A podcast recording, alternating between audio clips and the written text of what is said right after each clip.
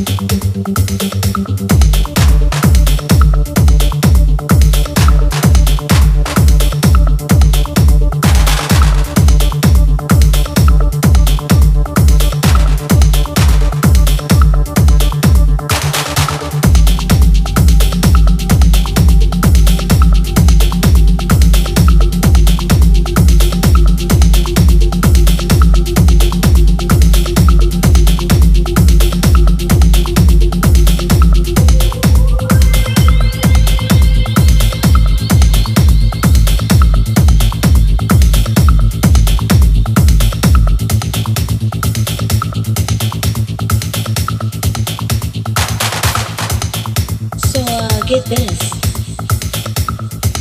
I've been trying to be good and not give in to my temptations, but sometimes I'll just say in my head, a little giving doesn't hurt, does it? hmm Like you, the real young man that lives in my neighborhood that rang my bell and asked me for some sugar. I let you in, and you let me know that you wanted much more than sugar. Yeah, I'm flattered, but I won't give in. Cause you don't know. Hmm. I put it on you.